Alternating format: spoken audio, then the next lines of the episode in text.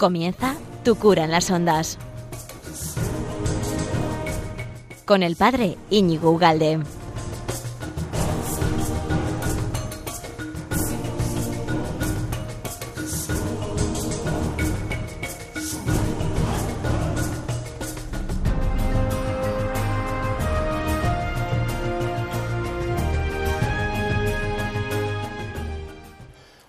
Días, amigo de Radio María. Bienvenido a este programa de Tu cura de las ondas, que ya sabes que luego lo puedes encontrar en cualquier, en un montón de plataformas de internet y que espero que ya estés preparadísimo para la fiesta de mañana, que ya, ya has hecho un montón de peticiones de, de regalos, de corbatas, colonias, pañuelos, etcétera, etcétera.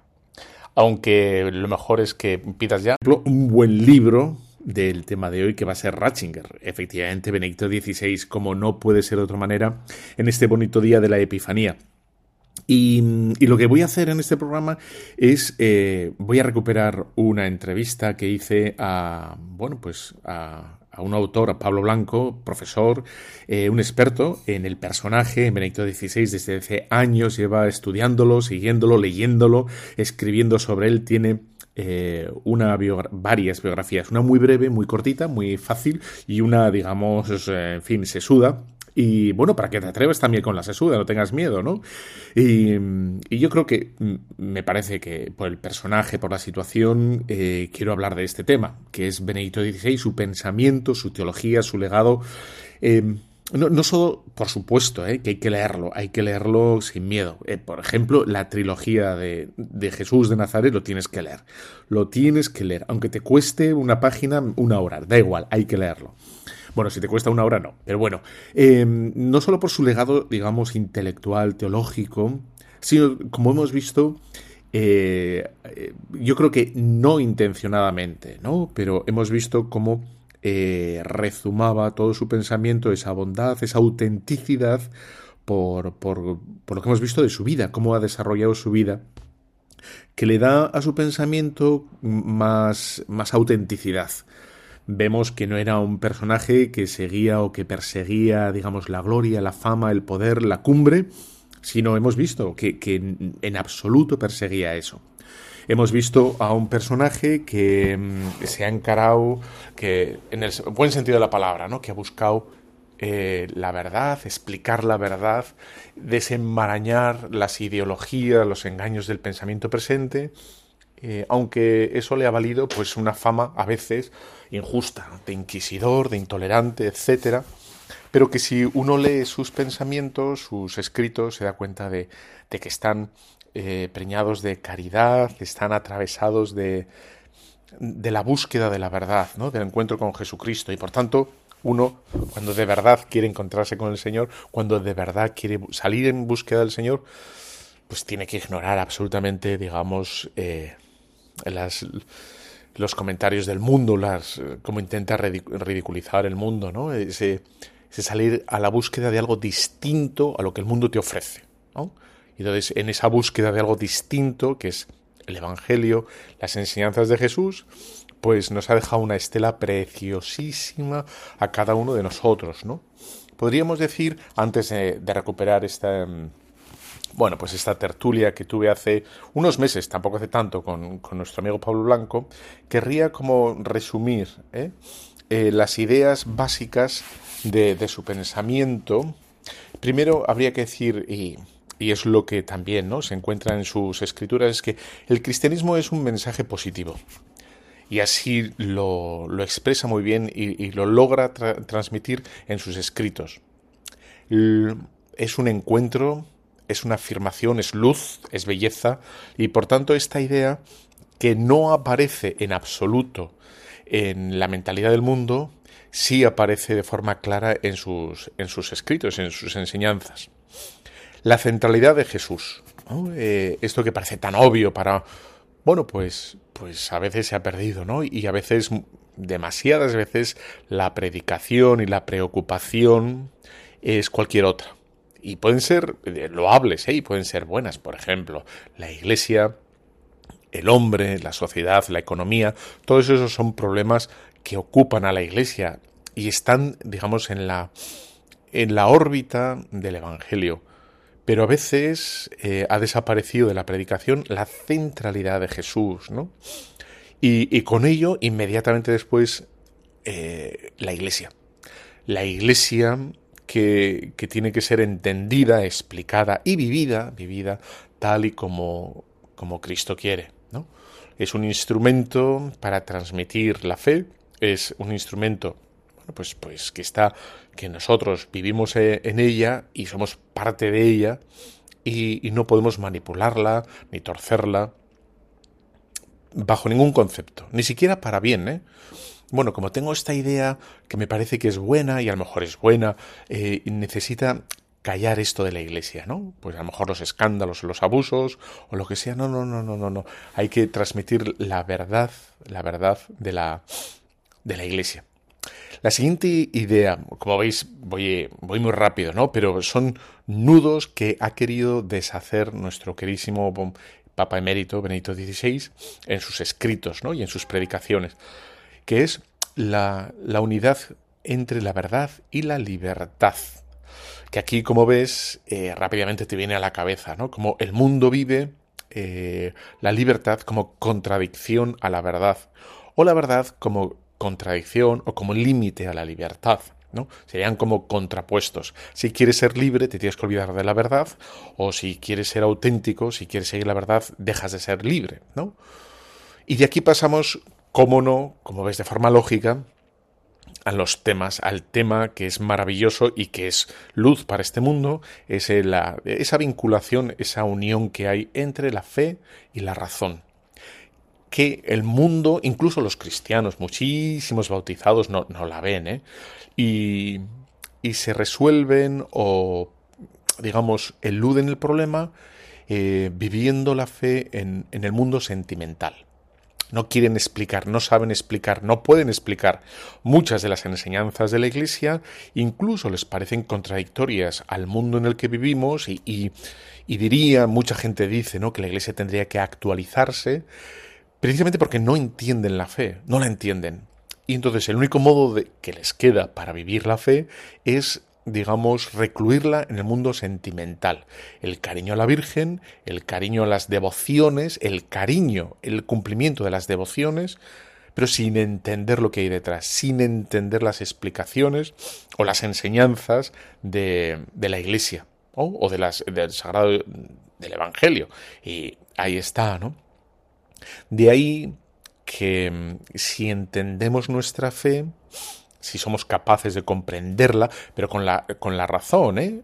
no como un ejercicio ciego y, mm, digamos, absolutamente gratuito de abrazarnos a, esas enseñanzas, sino si conseguimos entender nuestra fe, pues estaremos salvados de aquí por la esperanza porque entendemos quién nos ha salvado, cómo nos ha salvado y de qué forma. ¿no? Ahí está, digamos, la grandeza, la grandeza de, del personaje. Cómo va a lo, a lo profundo, ¿no? A lo radical. Y de ahí que, que tenga tanta importancia para él, pues algo que para el mundo le parece, vamos, prescindible, que es la liturgia, la belleza de la liturgia, las celebraciones litúrgicas, la Eucaristía, el centro de la Eucaristía, ¿no? que para el mundo sería una cosa, digamos, tradicional, una inercia eh, dentro de, la historia de la Iglesia y, que la viviría bueno, porque hay que vivirla, ¿no? Porque lo religioso se tiene que vivir de alguna manera, eh, digamos, litúrgicamente, de algún modo, pero no, no entendería lo que esconde, ¿no? La esperanza, la promesa, la belleza, no entiende que ahí hemos sido, somos salvados en presente. ¿eh? En cada Eucaristía somos salvados. Bueno, esto, esto así dicho, ¿eh? como ves, no, he dicho nada. Bueno, pues sin más, ojalá tengas ganas, ¿no? De, entrar a este, a, las bueno a las enseñanzas de este gran papa de este personaje de Benedicto de Ratzinger también y, y nada un pequeño villancico que seguimos en Navidad y volvemos con la entrevista de Pablo Blanco que hice hace unos meses. Vamos allá.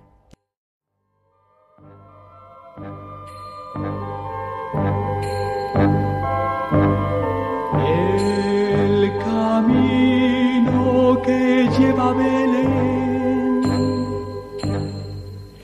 baja hasta el valle que la nieve cubrió. Los pastorcillos quieren ver a su rey. Le traen regalos en su humilde zurrón. Robo pom pom, robo pom pom. Nacido en un portal de Belén el niño Dios.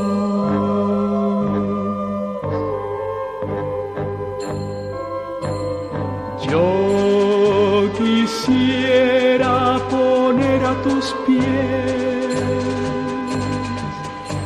algún presente que te agrade, Señor.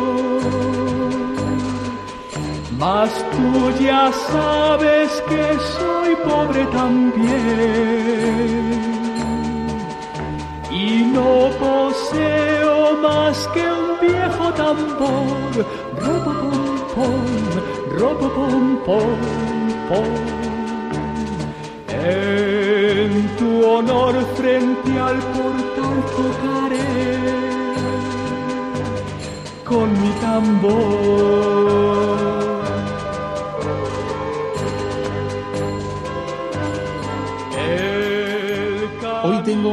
Gran, un gran invitado. Yo creo que es uno de los grandes eh, conocedores de, de un gran personaje conocido por todos, que es eh, Benedicto XVI, el cardenal Joseph Ratzinger. No es el invitado que tengo, es el, que, el objeto de su conocimiento. El invitado es Pablo Blanco. Buenas, buenos días. Buenos días. Eh, bueno, es profesor eh, de la Universidad de Navarra, tiene un pedazo ladrillo sobre... No, tiene más de uno. O sea, el último es un ladrillo enorme del pensamiento de, de Joseph Ratzinger. Sí, Benedicto XVI, la biografía. Lo han titulado así de un modo un poco enfático, eh, pero es una biografía donde se quiere resumir parte de las ideas y de la historia tanto de Alemania como del pontificado de Benedicto XVI. Entonces, eh, bueno, Benedicto XVI, la biografía en San Pablo. Entonces, yo sé que tienes además, no, no este, a lo mejor puede desanimar un poco el grosor de tu, de tu pequeño libro, ¿no? Pero tienes otras biografías que yo me he Sí. leído, más asequibles, más Sí. regalables, ¿no? Que también sobre el personaje, sobre Benedicto XVI, sí que me parece, ¿no? Que teniendo aquí a, a Pablo, me parece que es muy interesante que hablemos, ¿no? Sobre esta, este personaje que, bueno, ha instituido, eh, pues eso, la figura del Papa emérito, vamos a ver qué podemos aprender, qué podemos... a- Entonces, pues eh, este va a ser parte del programa de hoy, ¿no? Eh, Joseph Ratzinger, eh, Benedicto XVI y también el Papa emérito, porque es la misma persona, diferentes momentos, etcétera, ¿no? Bueno, para empezar, ¿no? Quizá la gente ha oído hablar de, Benedicto XVI, pero no conoce a al personaje, ¿no? Al- a la persona que detrás. ¿Cómo, bueno, cómo lo describirías tú o, qué, qué te parece remarcable, ¿no? De, de su personalidad. Bueno, yo diría, en primer lugar, que es un intelectual, es un teólogo alemán, lo cual da ciertas garantías sobre el rigor y la seriedad de su pensamiento. Eh, yo creo que es también una persona sencilla. Él es un bávaro de un pueblecito de ahí, al pie de los Alpes, y, en toda su trayectoria, en su conducta, se transparenta esa sencillez.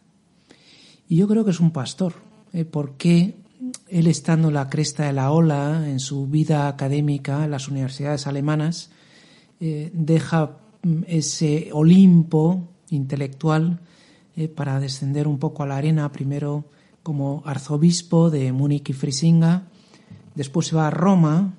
Roma para un alemán no es el destino favorito más que para las vacaciones. ¿no? Los alemanes miran a Roma un poco por encima de los Alpes, ¿no? por encima del hombro. ¿no? Y luego ahí le, le acontece lo de ser papa, que yo creo que no le hacía ninguna gracia, ninguna ilusión, y ahí está durante un tiempo haciendo una labor que yo creo que es meritoria. Luego, bueno, aparte la agudeza también, ¿no? Intelectual, de esa brillantez. Una de las cosas que es como cierta timidez, ¿no? En su Sí. personalidad. Sí. Bueno, yo creo que en primer lugar una de las eh, de los del legado que nos deja Ratzinger es su pensamiento, ¿no? Eh, tiene la capacidad de hacer fácil lo difícil. Se explica muy bien. O sea, la teología alemana, que es la que me ha tocado a mí, habitualmente es compleja, es abstrusa, es autorreferencial, es complicada. Él hace fácil lo difícil. Y yo suelo decir, medio en broma, medio en serio, que Ratzinger siempre tiene premio. O sea, siempre sacas pues una argumentación o, una idea o incluso una imagen, una imagen poética eh, que, te ilumina, que te sirve, ¿no? Entonces, eh, y él, eh, digamos, en cuanto a su forma de ser, no es que sea un hombre escénico, un poco como era Juan Pablo II, que era un gran actor, era un crack, se comía el escenario, ¿no? Ratzinger tiene otro perfil que yo creo que es muy complementario con Juan Pablo II. De hecho, colaboran estrechamente durante 23 años y forman un tándem imbatible, ¿no? Pero él, digamos que en el plano corto, en la cercanía, eh, funciona muy bien. Gana. Sí, claramente, claramente. luego, luego hay otra característica de, de esa personalidad que, que parece, ¿no? Que va de la mano. O sea, hemos dicho que es tímido y sin querer podríamos pensar que eso es cobardía. Sí. Pero no, no tiene nada que ver con la cobardía, porque él precisamente hace unas afirmaciones y el último gesto que ha tenido como, como papa es de una valentía, de una audacia infinita, ¿no? Esa es la paradoja que se da en, en la persona de Ratzinger, ¿no? Por un lado, efectivamente es tímido, pero eh, vamos, yo tuve la ocasión de encontrármelo una vez eh, cuando estaba viviendo ahí en Roma. Él acudió a un evento que estaba yo un poco más o menos organizando y me llamó la atención que él, eh, pues, se dirigió a mí, o sea, claro, ahí habían entrado personajes conspicuos, importantes, y él entró ahí y me pidió instrucciones a mí. Yo entonces ahora soy sacerdote, antes no lo era, ¿no? Eh, era un jovenzuelo. Y él vino y como me, me pidió a mí instrucciones, entonces ya le, di las instrucciones que estaban previstas y él las ejecutó eh, pormenorizadamente, ¿no? A mí esa sencillez me desarmó. Entonces, digamos que eso es un poco lo que pasa cuando uno trata de cerca a Ratzinger, ¿no? A pesar de la imagen o de la fama que le hayan puesto algunos o algunos medios de comunicación. Eh, sin embargo, él eh, es una persona sencilla que, transmite, eh, que transmite confianza. Y luego, por otro lado, lo que decías tú, ¿no? Es audaz, es valiente.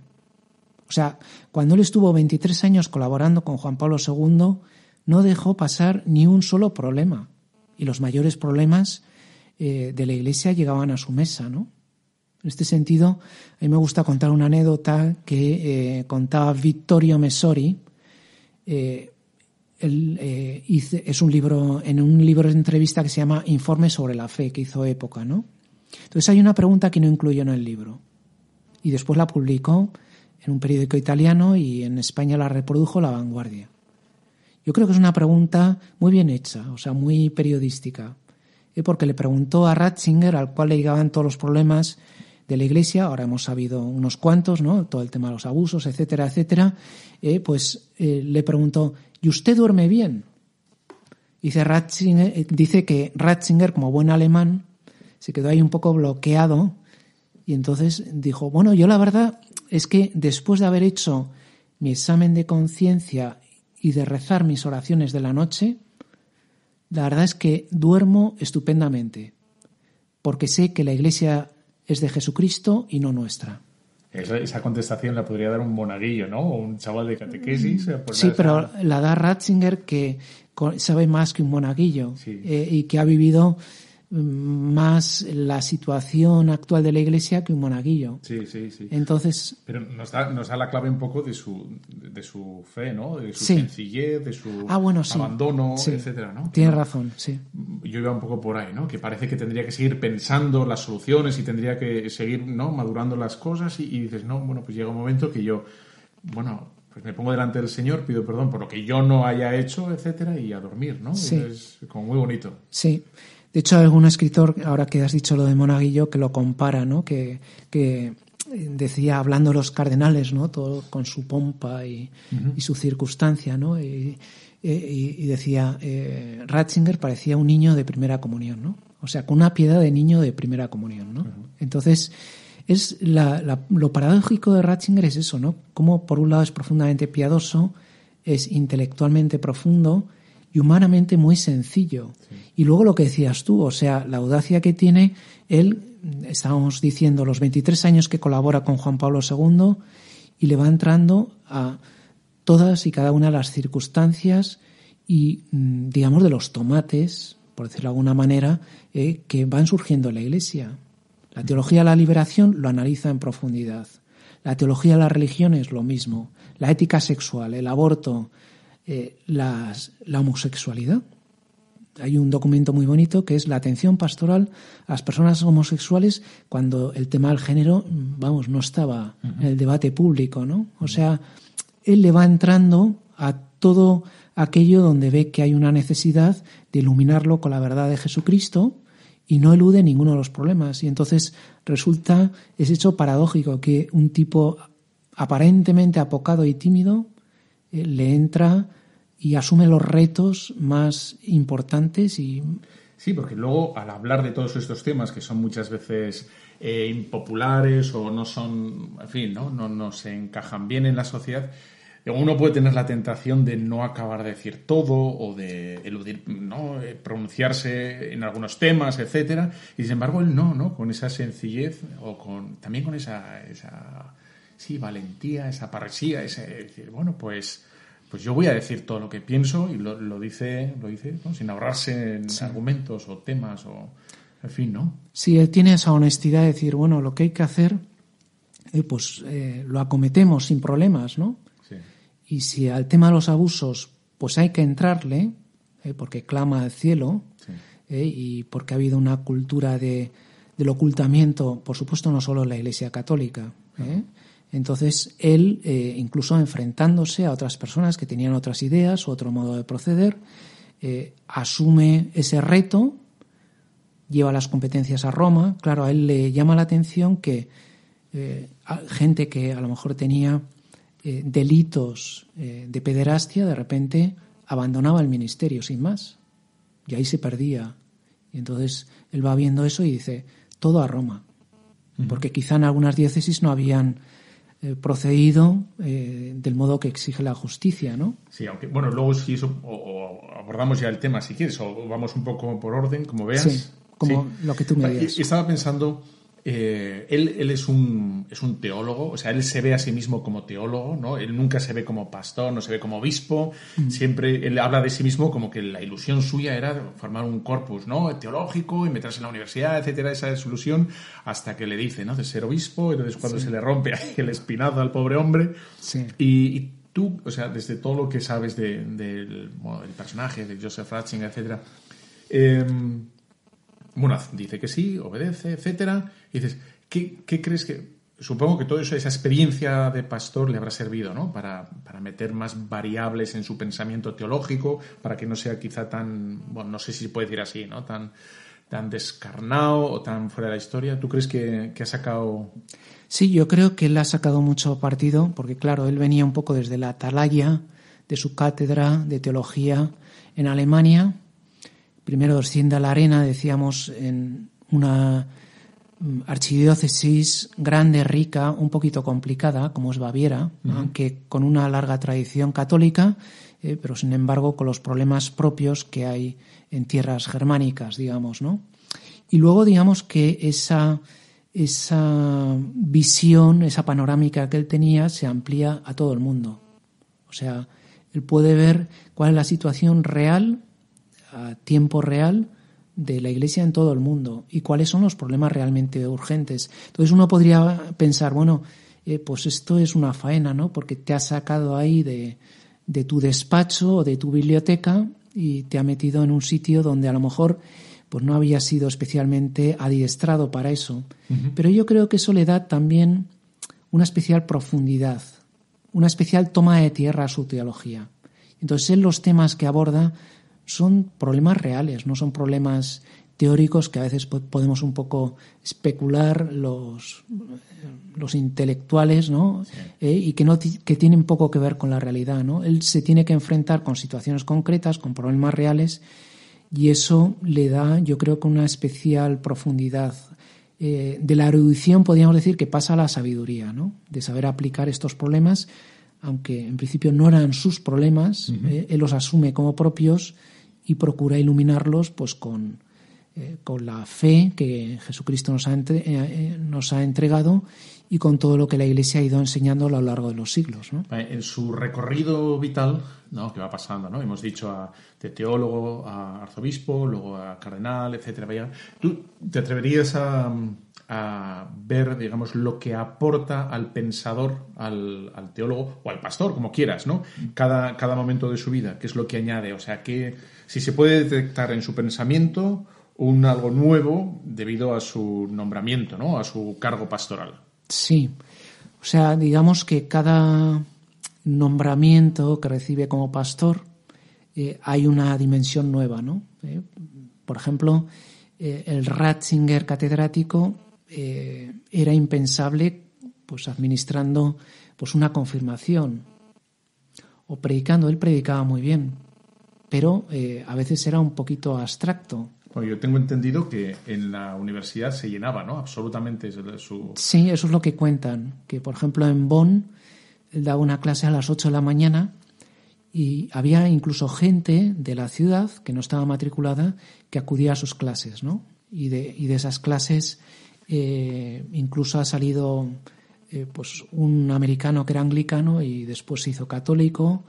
O, también de ahí, de esa época, es una pequeña anécdota coloquial que luego él en parte ha desmentido, eh, pero que decía que para saber si una clase estaba bien preparada, primero se la contaba a su hermana, eh, iba ahí a la cocina, se contaba a su hermana. Eso, eso no, yo la tenía como cierta.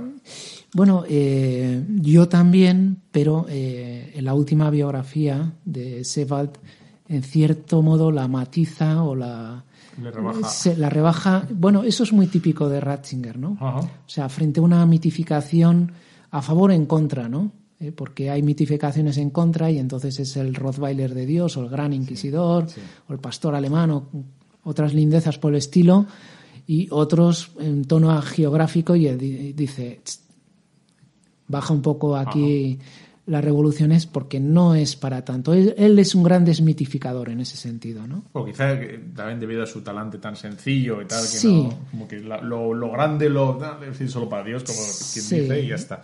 Y del, del arzobispo, o sea, que ese, algún distingo, o algo que le pueda aportar su, ser arzobispo. Pues, por ejemplo, había un problema que a él ni le iba ni le venía, que era el tema de la familia. ¿eh? Y entonces él dedica unas catequesis y de hecho después va a ser nombrado secretario del Sínodo de los Obispos sobre la familia. Y digamos que dentro de sus artículos y de sus temas teológicos no estaba la familia, ¿no? Luego otro tema eh, al cual le entra mucho es eh, al tema de la creación, el tema del medio ambiente, diríamos ahora, ¿no? Sí. Que él radica eh, en el principio, es decir, en el principio Dios creó el, el cielo y la tierra, ¿no? De hecho, hay unas homilías publicadas, Sí. ¿no? ¿Y ¿La recomendarías a todo el mundo? Pues por supuesto, son, porque son fáciles de, de entender Sí. eh, y luego tiene la profundidad propia que exige el tema, ¿no? Sea, son una explicación al Génesis, Sí. ¿no? A todo el relato de la creación, que me parecen... yo ya a veces me pierdo un poco y ya no sé si son recomendables para todo el mundo, son muy elevadas o no. A mí me encantaron y yo no soy ningún ser hiper brillante. Y si yo las entendí, yo creo que las puedes entender cualquiera. Sí. ¿no? ¿Cómo se Sí. titula el libro? Eh, creación y pecado. Creación y pecado. Yo creo, Sí. además no es muy gordo, yo creo que es muy asequible. Sí. Es, es muy denso, pero no es complicado. O sea, Sí. es denso porque, porque dice muchas cosas y es interesantísimo, ¿no? Mm. No, y es, eh, digamos, siguiendo con el magisterio, es, digamos, la fundamentación de lo que luego el Papa Francisco ha, dicho con la Laudato Si. Ajá. O sea, todo el cuidado del medio ambiente, el ecologismo, la ecología, todas estas cosas eh, están fundamentadas en el principio cristiano de la creación. Él ya hablaba de todas estas cosas. Eh, Esto, sí. sí, él hay dos temas junto con la familia que él dedica durante su tiempo de arzobispo. Uno es este, el de la creación, y el otro la Eucaristía. Ujú. La Eucaristía, centro de la Iglesia. Es otro, otro libro que reúne una serie de las de homilías.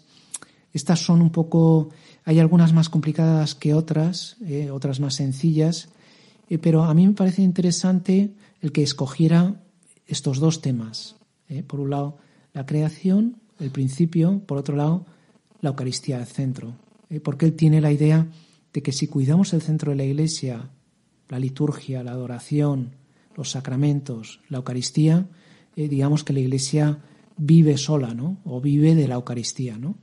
Luego, o sea, hablando también de esa valentía que tiene y como esa autenticidad que tiene consigo mismo, ¿no? De, bueno, él ve una idea y, la sigue y la expresa, no, no se, no se pone el mismo barreras, ¿no? Y este, este, último gesto que hizo, yo creo que, siendo papa ya, ¿no?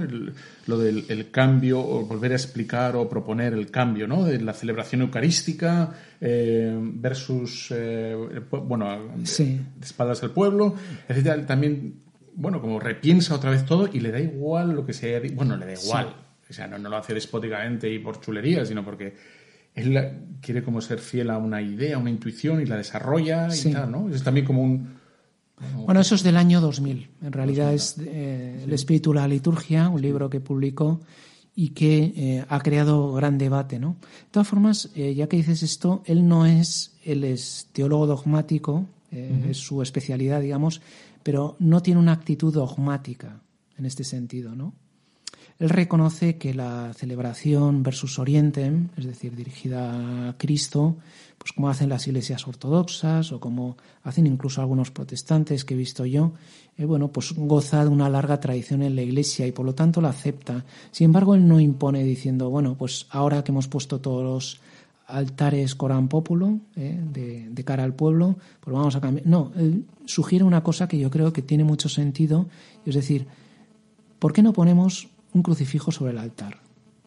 Así centramos la mirada, centramos, perdón por la expresión, el tiro, ¿no?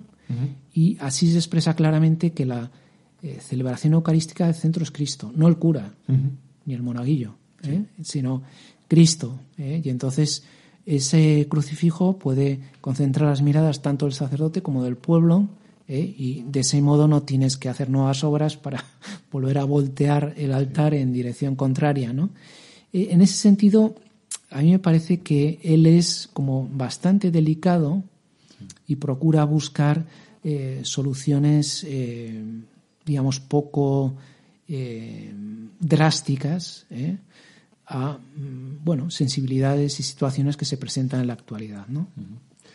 ¿Y em, ¿qué, ¿qué, ves de nuevo en el Ratzinger Papa?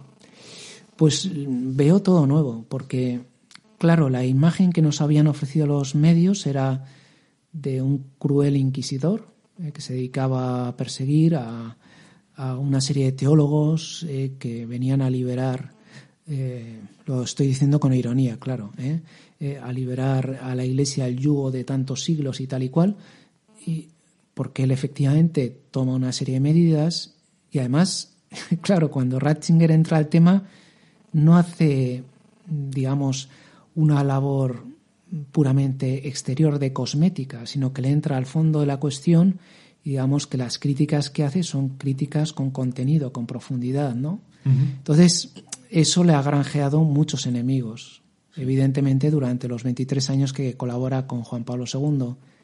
Y claro, llega el pontificado y yo creo que el mejor modo de desmontar esa imagen, a lo mejor poco exacta, de su personalidad, son los primeros planos de la televisión. Y le ves ahí, pues, una persona, pues, tranquila. Eh, sí, se ve también la timidez de la cual hablabas antes. Eh, se ve como él intenta, eh, pues, acercarse a, a, la multitud, cosa que le costaba evidentemente, ¿no? Y los mismos ceremonieri, los mismos que le acompañaban se quedan asombrados de la capacidad que tiene de conexión, eso sí, en plano corto. Eso también es verdad, ¿no? Eh, Ratzinger no es escénico. ¿eh? Eh, y entonces, yo creo que en el pontificado se nos ofrece esa imagen más real de lo que realmente es Quizá porque no hay ya filtros y le podemos acceder a él, ¿no? A la persona a través del papado. Sí, y también porque su, su tarea es distinta. Antes era el... Parar goles. Sí, sí. Y, y ahora centra el balón, digamos, ¿no? ¿Eh? Da juego, da juego. Sí, sí, sí, señor. Tengo, tengo, hay en, internet hay un, un vídeo que es muy simpático que es él siendo, siendo papa, está con los obispos en no sé dónde y claramente se ha traspapelado, no sé si lo has visto, está dando un discurso y claramente o le falta un folio o le sobra un folio o le hago un folio que él mismo se empieza a reír y tal y deja los folios y va, se ve que es vamos, muy despreocupado y muy nada embarado y nada tenso ni nada, nada, ¿no? Está claro, y muchas veces los mejores discursos son los improvisados. ¿eh? Sí. Cuando él empieza a razonar o, desgranar, o esas catequesis con niños, ¿no? Eh, donde compara, bueno, eh, un niño le pregunta, ¿cómo podemos creer algo que no vemos? ¿no? Y dice, bueno, hay muchas cosas en las que creemos y no vemos. Por ejemplo, la luz eléctrica, ¿no? La corriente eléctrica, ¿no? Y lo compara eh, con esa energía, una energía, dice también como la, la fusión nuclear, ¿no? que crea una gran eh, cantidad de energía, ¿eh? bueno, pues eh, va utilizando también estas imágenes y estas explicaciones sencillas que yo creo que enriquecen bastante. Sí, tiene, hay, otra, le hicieron una entrevista por, por, internet, yo creo que fue la primera que le hacen a un papa, creo, ¿eh? no sé, en fin, estoy hablando de pura memoria. Y entonces hay un momento que le preguntan sobre la eutanasia y sobre la gente, pues eso, ¿no? En, situaciones terminales, etcétera, y, utiliza la imagen de la guitarra sin cuerdas. Sí. Entonces me, pareció como dicen, bueno, pues hay gente, es como una guitarra, efectivamente, que le falta una cuerda o dos cuerdas y tal, pues una guitarra y no hay que. Digo, me pareció una imagen como muy acertada, o sea, muy. Digo, ole, qué, bien traída. Bueno, es que Ratzinger también es un gran poeta, todo hay que decirlo, ¿eh? O sea, el alemán que tiene es un alemán bastante asequible, incluso para mí. Y, luego tiene esa capacidad también poética de sugerencia, ¿no? Que tenían los padres de la iglesia, ¿no? Que acudían a la poesía como un, un, medio de comunicación, digamos, ¿no? ¿Eh? Y entonces él, por un lado, tiene la parte conceptual, la parte argumentativa, eh, la parte teológica, la parte erudita, eh, pero también tiene ese, ese toque poético que te deja un poco embelesado, ¿no? En, sí. te conquista. Yo, yo quería antes, bueno, nos queda un ratín, quería que nos comentaras eh, el, uno de los grandes temas de, Ratzinger o del Papa, si quieres, eh, la razón y la fe, ¿no? Es ese binomio que, bueno, que se complementan y que, y que el Papa, Ratzinger, o sea, parece que podríamos pensar, ¿no? Que lo que quiere es que creamos más, que recemos más, etcétera. Y sin embargo, como si leemos un poco atención, lo que él viene es como a, rescatar la razón, precisamente, ¿no? Sí. O sea, que, parece un contrasentido y dices, no, no, lo que él quiere es que pensemos también, sí. ¿no?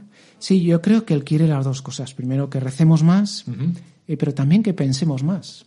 Eh, porque a veces podemos dar unas soluciones un poco pietistas, un poco devocionales a problemas que merecen la pena darle una vuelta, ¿no? Lo que ¿Podrías, ¿Podrías poner algún ejemplo para que la gente, no sé? Bueno, estaba pensando en el ejemplo que ponías tú, ¿no? De, la eutanasia, ¿no?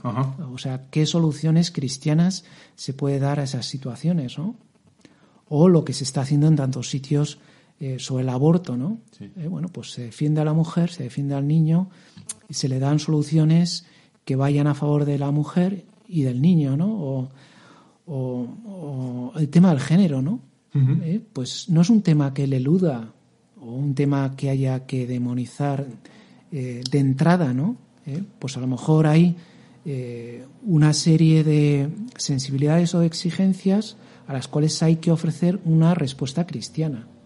Y de ahí ese documento que mencionábamos antes, ¿no? De la atención pastoral a personas homosexuales, ¿no? Bueno, pues, ¿qué se puede hacer con esas personas?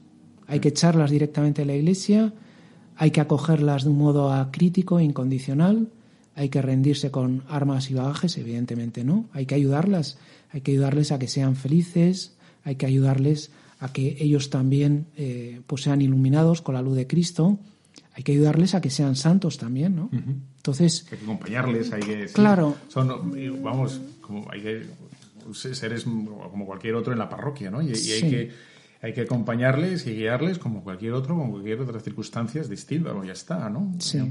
Bueno, y esto lo lleva la Iglesia haciendo siglos, ¿eh? O sea, que no es que hayamos descubierto la pólvora en los últimos cuatro años, ¿no? O sea, te quiero decir ¿eh? que la Iglesia siempre ha abierto sus brazos, como expresa ahí el colonnato de, de San Pedro, ¿no? Eh, que expresa los brazos, los brazos abiertos a toda la humanidad, ¿no? Pues eh, como está diciendo ahora el Papa Francisco, ¿no? La Iglesia siempre ha acogido a, todo el mundo, eso sí, llama también a la conversión. Marcos 1 a 15, ¿no? El tiempo se ha cumplido, ha llegado el reino de los cielos, convertidos y crecen en el Evangelio. Eh, porque esa conversión, ese quitar el pecado a nuestra vida, esa purificación, esa limpieza, que el mismo Benedicto XVI hizo también en su pontificado, es lo que nos va a dar una vida plena, ¿no? Y a mí me gusta citar el versículo favorito de Juan Pablo II, eh, cuando me preguntaron cuál era el versículo que más le gustaba de, de, la Biblia, ¿no? Y mira que hay cosas buenas, ¿no? Pues el, Padre Nuestro, las bienaventuranzas, o tanto. Y él dijo esa frase de San Juan, ¿no? La verdad os hará libres, ¿no? Entonces, esa parresía, esa valentía de la verdad es lo que libera realmente a las personas, ¿no? Entonces, el afrontar ese reto en las circunstancias y, el, y en los distintos eh, ambientes o situaciones que se nos presentan en la actualidad es lo que va a hacer a la gente realmente libre y feliz, ¿no? Bueno, dos últimas eh, preguntas. Una sería, em, ¿Cuál, crees tú que es el legado que nos deja este, este hombre? Bueno, la verdad es que no hemos hablado de, su papa emérito, que es todo un tema, ¿no? También esa audacia. Y, si quieres decir algo. No, bueno, eso es parte del legado. Él ha instituido una figura nueva. Que yo creo que en el momento actual es especialmente oportuno, ¿eh? porque ahora, gracias a Dios, eh, pues las personas se mantienen más tiempo con vida. Pero por otro lado, el ministerio petrino digamos, el papel de eh, romano pontífice exige un dinamismo especial. Claro, él renuncia antes de la jornada juvenil, eh, jornada mundial de la juventud en Río de Janeiro. Claro, no podía hacer vuelos intercontinentales. Entonces, ¿qué va a hacer? Va a someter un poco el ritmo, el ritmazo de, la Iglesia al cual sometió Juan Pablo II, lo va a condicionar a su propio estado de salud, bueno, pues que venga otro detrás, que a lo mejor acometa las reformas, eh, que la vea visto con claridad que había que eh, acometer en la Iglesia, pasa el relevo tranquilamente y la Iglesia sigue adelante. Pero tranquilamente, además, ¿eh? Sí, o sea, quizá no para otros, pero para él, bueno, para él bueno, seguro que sufrió, sí, pero. Sí. O sea, ese sufrimiento de debo, no debo, en fin, que lo comentó algunos poquitos, etcétera, entiendo. Pero bueno, al final suelta y con la confianza de que está soltándolo en manos de Dios y, ya está, ¿no? Sin tensión y sin angustia. Y, ya por último, eh, a ver, dame, aparte de Creación y Pecado, dame dos libros eh, o tres, pueden ser tuyos también, si te consideras para la gran, para la gran masa de gente, ¿qué puedes leer? Yo, eh, para empezar, empezaría por los libros entrevistas, ¿no? O sea, el que hemos dicho, Informe sobre la Fe, la sal de la tierra. Y hay otro eh, que a mí me parece eh, muy simpático, que es Dios y el mundo, que es una especie como de catecismo con preguntas y respuestas, que, yo creo que tiene su, su gracia. Y luego, pues lógicamente, pues Luz del Mundo y, y las últimas conversaciones, si alguien quiere completar. ¿no? Bueno, ahí hay un espectro grande, ¿no? Y luego yo creo que la gran obra de Ratzinger es El Jesús de Nazaret. Ahí está todo. Sí, pero esto ya no es para. ¿No? Bueno, eh, habría que ver, ¿no? Eh, el gran público es. El gran público yo empezaría por las entrevistas. Sí. Eh. Si quieren leer una biografía, pues hay muchas, entre otras la mía. ¿Cómo, es la tuya? ¿Cómo se llama? La, mía es Benedicto XVI, la biografía en San Pablo. Muy bien. Y, luego, mm, si alguien le conquista el, personaje, el estilo, las ideas, yo tomaría el Jesús de Nazaret con calma. Bueno, pues llega a Cuaresma, pues me voy a leer las tentaciones de Cristo. Y él hace una, un análisis ahí eh, en profundidad, eh, centrado en la figura de Jesucristo, pero también asumiendo algunos retos eh, teológicos y bíblicos que se plantean. Quizá podríamos decir que se salte la introducción, que es, o sea, es muy teológica y entra, y que se salte la introducción sí. y, ¿no? y empiece ya con... Sí, o que vaya a pocos, como se dice, ¿no? ¿Eh? Bueno, pues ahora la Pascua me leo, o ahora en Navidad, ¿no? Pues me cojo la infancia de Jesús, que es un libro muy bonito, y uno va leyendo... Ese se lee fácil. Sí, y no hace falta a lo mejor leerlo todo seguido, sino que uno va leyendo, meditando. Yo creo que es también un libro de meditación. Él dice que son meditaciones cristológicas, como la que hizo eh, Santo Tomás en la Tercia Pars. ¿no? Eh, bueno, pues yo creo que eh, también es una lectura recomendable, desde luego. Bueno, pues ya está, de todo un profesor. Así que, bueno, Pablo, muchísimas gracias por tu tiempo, por compartir este ratín con nosotros, acercarnos la figura de este gran hombre que yo creo que todos le tenemos, ¿no? Cariño, sobre todo nos ha ganado el corazón con ese gesto valiente y tal. Claramente. Y ese como es como el abuelo de todos ahora, ¿no? Sí. Yo creo que el Papa Francisco está tranquilo eh, porque tiene ahí como, suelo decir, como Gandalf en su jardín, ¿no? Entonces en cualquier momento le puede ir consultar.